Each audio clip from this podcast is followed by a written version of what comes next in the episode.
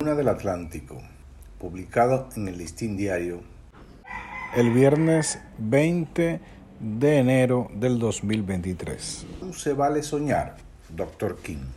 Esta semana el mundo ha recordado el natalicio del gran luchador norteamericano por los derechos civiles, el Dr. Martin Luther King.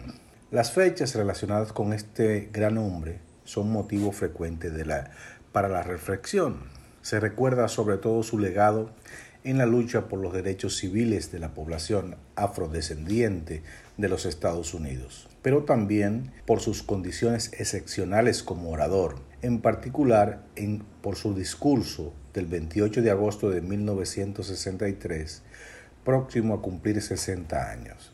I have a dream. Yo tengo un sueño.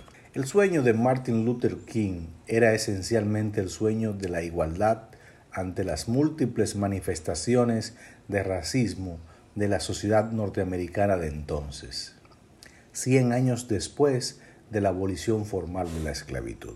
Cuando dice, tengo el sueño de que mis cuatro hijos algún día vivirán en una nación donde no serán juzgados por el color de su piel, sino por el contenido de su carácter.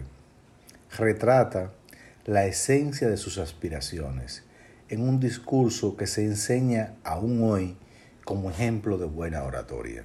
Resulta particularmente significativo que el primer presidente negro de los Estados Unidos, Barack Obama, sobresaliera igualmente por la fuerza de su oratoria, por su extraordinaria formación intelectual, características comunes con King, doctorado en filosofía en la Universidad de Boston, en momentos en que pocas personas de color lograban acceder a esas facultades.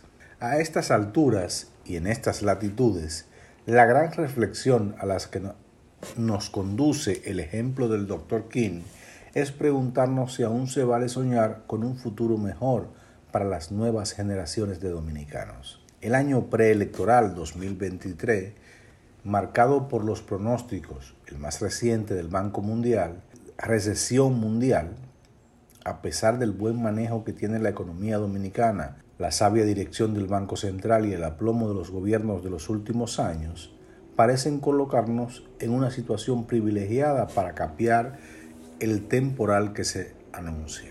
Pero nadie olvida que los años preelectorales históricamente se corren las tuercas, se expande, a veces excesivamente, el gasto, la cartera gubernamental suele estar más al servicio electoral que al sano manejo de las cuentas nacionales, en particular en este que marcará el rumbo electoral del 2024, de un modo o de otro. Al margen de los ominosos pronósticos, uno pretende soñar con que menos dominicanos se aventuren a arriesgar su vida por la quimera americana. Duele ver cómo tantos se aventuran a hipotecar la vida por alcanzar la vuelta mexicana o las selvas del Darién, como nos viene contando el listín en una serie de magníficos reportajes de Carolina Pichardo. Sueña uno, para no dejar de soñar, que finalmente se logre un acuerdo que ponga fin al pleito sin fin entre el Colegio Médico Dominicano y las ARS una vuelta de tuerca en la que solo pierden los ciudadanos que pagan con regularidad obligatoria sus seguros de salud. Y varios meses después están en el aire con un pleito como en la lucha libre de Jack Veneno, a tres caídas y sin límite de tiempo.